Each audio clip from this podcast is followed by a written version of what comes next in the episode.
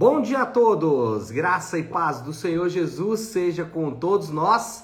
Uma ótima quarta-feira para todos. Hoje é dia 1 de março de 2023. Seja muito, muito bem-vindo ao nosso devocional de hoje. E nesta quarta-feira, dando sequência à nossa maratona de leitura bíblica, quero é, recordar aqui mais uma vez que é importante você leia os três, os três capítulos né, reservados para o dia antes aqui do nosso devocional. Talvez aí acordar um pouquinho mais cedo ou ler no dia anterior, para que quando nós comecemos aqui o devocional, ao início da nossa conversa, você tenha uma ideia aí daquilo que vamos estar falando então nesse dia. Hoje vamos falar dos capítulos é, 12, não, 16, 17 e 18 de Lucas. E eu quero já ler o texto aqui para a gente começar a conversar. É o texto bem conhecido, que é o texto do homem rico. Então nós vamos falar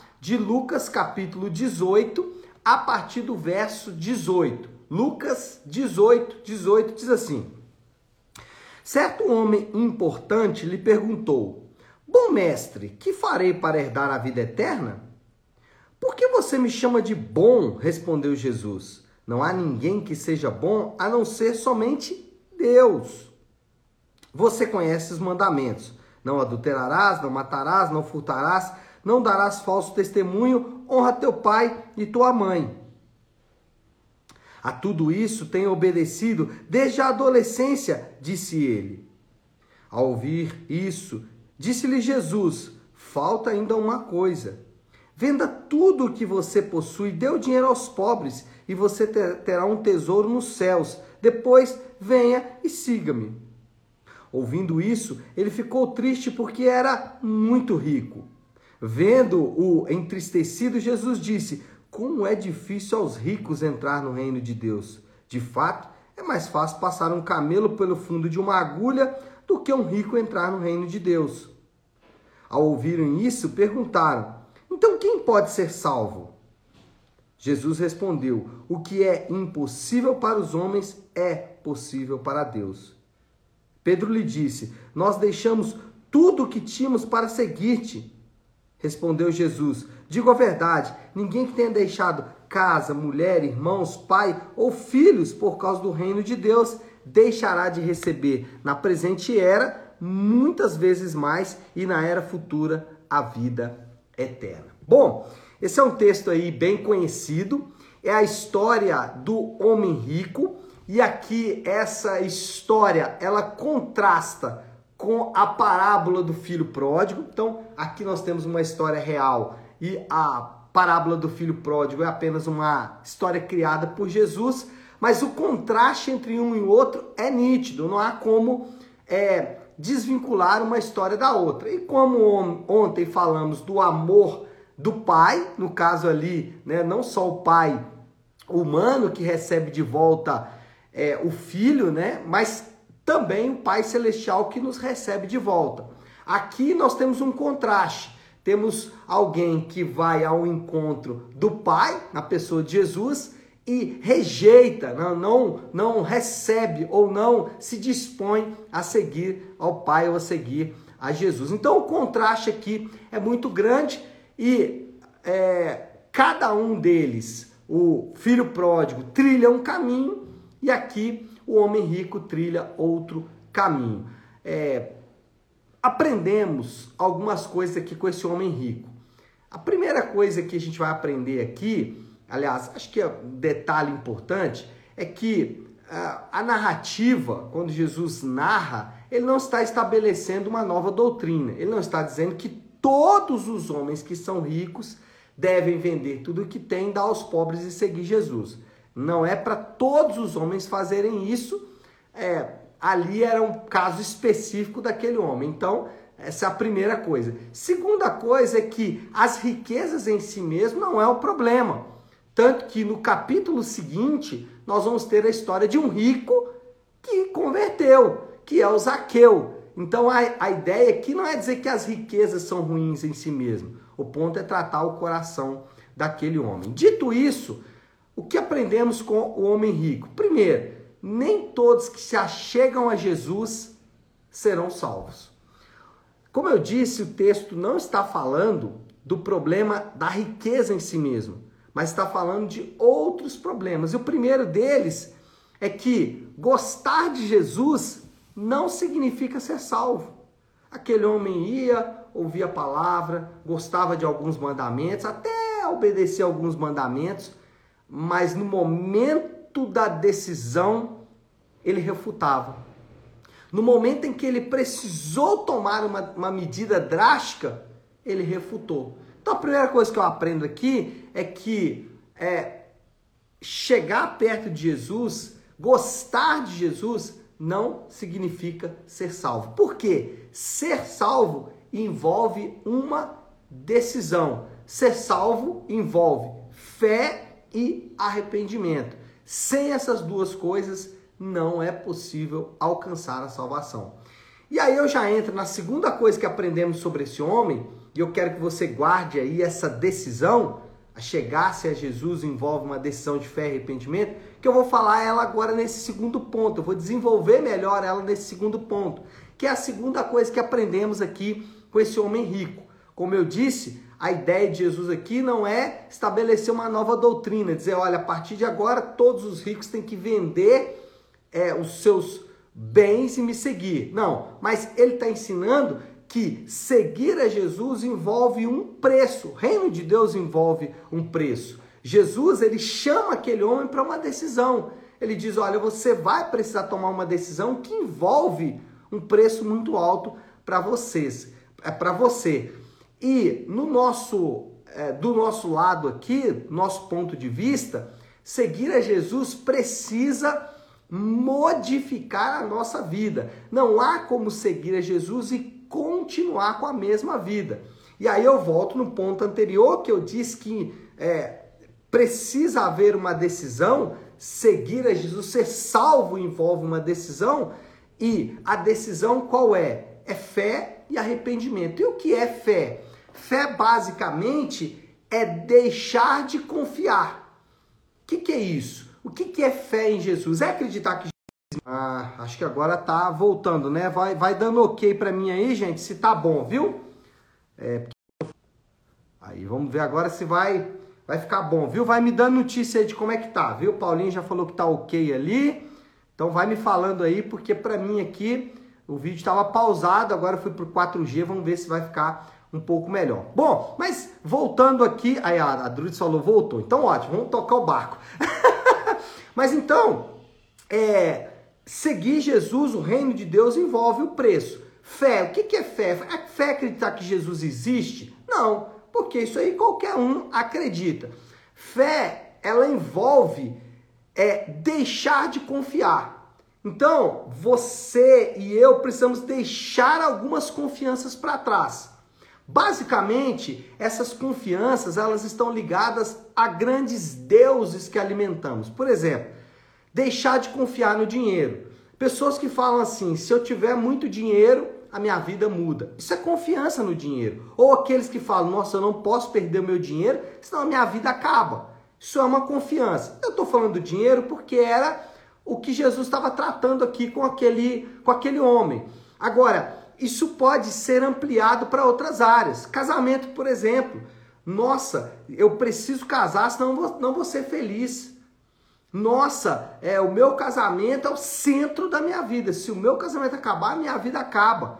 Isso pode ampliar ainda mais. Por exemplo, isso pode ser família. Se eu perder a minha família, a minha vida acabou. Isso são confianças. Então, pessoas confiam, por exemplo, no cônjuge. Né? Se eu não, se eu, se eu não tiver essa pessoa ao meu lado, a minha vida acaba. Isso é confiança para seguir a Jesus, você vai ter que deixar essas confianças para trás. Então, fé é deixar de confiar em coisas e passar a confiar em Deus. E arrependimento? Arrependimento é deixar de fazer. Se a fé é deixar de confiar, o arrependimento é deixar de fazer. É, é ações. Se a fé está ligada a atitudes, a coisas interiores, o arrependimento está ligado a coisas práticas, a deixar de fazer algumas coisas. Então, seguir a Jesus envolve um preço. Você vai ter que deixar de fazer algumas coisas. E aí, para cada pessoa, isso envolve uma coisa. E outra, outra detalhe, isso não é só uma vez na vida. A fé e o arrependimento vai perdurar por toda a vida do crente. O crente tem 10, 15, 20 anos que está seguindo a Jesus, ele vai ter que fazer decisões por fé e arrependimento. Terceiro ponto aqui, terceira coisa que aprendemos com a história desse homem rico é que a entrada no reino de Deus é um milagre. Os discípulos perguntaram: então, se esse é o caso, quem pode ser salvo? É interessante que essa pergunta aconteceu em outra oportunidade quando Jesus tratou do divórcio, porque Jesus disse que para o homem o divórcio não é opção, a não ser em caso de relações sexuais ilícitas, né? E aí os discípulos perguntam, nesse caso então, né? Casar não vale a pena. E aqui parece que é o mesmo nível ali de pergunta. Então, quem pode ser salvo? O ponto aqui é dizer que a salvação depende de Deus. Ela não está na mão do homem. Por isso é que da nossa parte aqui, nós devemos orar e pedir a ajuda de Deus, porque tudo isso que eu falei agora anteriormente é muito difícil. Então nós precisamos da ajuda de Deus, nós temos que contar com a ajuda de Deus. Nós temos que falar, Senhor, eu não consigo de mim mesmo. Me ajuda, me ajuda a enxergar, me ajuda a fazer isso, me ajuda a tomar essa decisão, me ajuda a deixar isso para trás, me ajuda a abrir mão disso, me ajuda a arrepender dos meus pecados. A gente tem que fazer isso sempre. Não só no momento da decisão, mas durante toda a vida cristã, vamos precisar pedir ao Senhor ajuda para não idolatrar coisas, para não colocar coisas no lugar de Deus, para não tratar coisas como mais importante na nossa vida, para abrir mão da nossa carne, para abrir mão dos nossos desejos, enfim. Vamos precisar da ajuda de Deus em todo o tempo. E por último aqui, hoje abordei um quarto ponto, é, Será que o Senhor Jesus queria que aquele homem vivesse na miséria? Não. Ele fala no final aqui da história que pessoas que abrissem mão dessas coisas, elas seriam recompensadas. O ponto aqui é dizer que existem bênçãos para aqueles que estão em Cristo. Para todos aqueles que estão em Cristo, existem bênçãos específicas. Jesus disse que todo aquele que o segue não ficará no prejuízo. Obviamente, as bênçãos que o Senhor Jesus estava prometendo não são materiais. Porque quando ele diz, né, é, aqueles que abrirem mão de casa, mulher, irmãos, pai, filhos, por causa do reino de Deus, deixará de receber na presente era muitas vezes mais. Se essas bênçãos fossem materiais, todos os crentes seriam ricos, né? e essa não é a realidade. Então, essas bênçãos são aquelas bênçãos espirituais que Paulo vai falar em Efésios capítulo 1, que nós estamos estudando inclusive na nossa igreja. São as bênçãos espirituais nas regiões celestiais. É a chamada bênção da salvação. É a, a, a, todo o processo de Deus, toda a ordem de Deus na salvação do homem. Regeneração, adoção, eleição, é, predestinação, chamado, justificação, santificação, glorificação e tudo mais. Então Jesus disse: ninguém ficará no prejuízo. Mas essas bênçãos que são espirituais, elas podem ser percebidas no mundo material, elas vão redundar em bênçãos materiais. Por exemplo, aquele que abre mão de é, confiar no seu casamento para sua felicidade, aquele que fala assim: não, eu vou abrir mão. O casamento para mim é, não é o centro da minha felicidade. Não preciso disso. Eu tenho o Senhor Jesus. Provavelmente essa pessoa vai receber as bênçãos espirituais de Deus e isso vai redundar nela um outro nível de satisfação ou com a solteirice ou até mesmo é, num possível é, restauração do seu próprio casamento. O ponto é dizer que à medida em que abrimos mão de coisas que para nós são o centro da nossa vida, certamente vamos encontrar um nível de saciedade que aquela coisa que naquele momento nós achamos que é fundamental, mas aquilo não vai nos oferecer satisfação a longo prazo. E aí vamos encontrar a verdadeira saciedade ao abrir mão dessas coisas.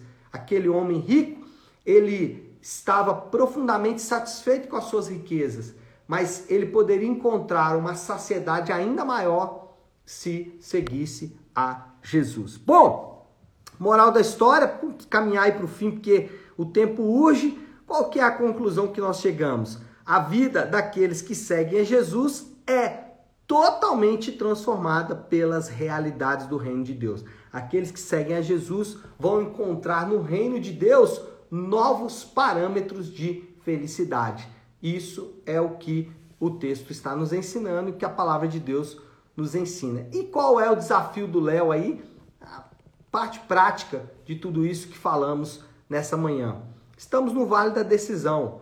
E isso vale para você que já é cristão o que você precisa hoje como cristão deixar de confiar e o que você precisa hoje como cristão deixar de fazer. Eu preciso. Fiz a minha lista ali, né, de coisas que eu preciso e pedi ao Senhor ajuda. Falei: "Deus, me ajuda, porque por mim mesmo não consigo". O que você precisa nessa manhã deixar de confiar e deixar de fazer? Estamos no vale da decisão, é momento de decidir o que vamos fazer. E se você ainda não está em Cristo, e a maneira de você ver isso é se você já fez uma decisão por Cristo de maneira consciente, ratificada pelo batismo. Se você ainda não fez uma decisão por Cristo ratificada pelo batismo, você está no vale da decisão. O momento é hoje, o momento é agora. Não deixe para amanhã. Resolva essa situação exatamente hoje. Peça ajuda ao Senhor, peça que Ele te dê graça e peça principalmente para que Ele te direcione. Se você quiser saber mais, eu posso te ajudar. Você pode me contactar que eu vou é, poder te ajudar nessa sua caminhada. O ponto é dizer que estamos, assim como o homem rico, no vale da decisão, estamos no momento de decidir o que vamos fazer e essa decisão ela é de fato sumamente importante. Tá certo, meu povo? Vamos orar? Vamos colocar tudo isso aí diante de Deus. Se você puder, então, pare aí um instante o que está fazendo e vamos juntos buscar a Deus em oração. Querido Deus, Pai de amor e graça, Senhor de toda misericórdia, é diante do Senhor que tem o domínio de todas as coisas e o poder de salvar os homens que nós nos colocamos nessa manhã. Confiando, meu Deus, na tua palavra, na tua promessa, nós pedimos ajuda ao Senhor porque diante da decisão somos fracos, diante da decisão somos indecisos, somos, meu Pai, inconsequentes. Por isso precisamos do Senhor. Ajuda-nos a decidir corretamente. Ajuda-nos, Pai, a seguir o caminho correto, o caminho que o Senhor traçou para que pudéssemos segui-los, segui-lo. Nós oramos confiantes, Pai, que assim o Senhor o fará e oramos assim em nome de Jesus. Amém. Amém, pessoal? Bom, então é isso. Nós vamos ficando por aqui. Que Deus te abençoe. Uma ótima, uma excelente quarta-feira para todos. Fiquem com Deus.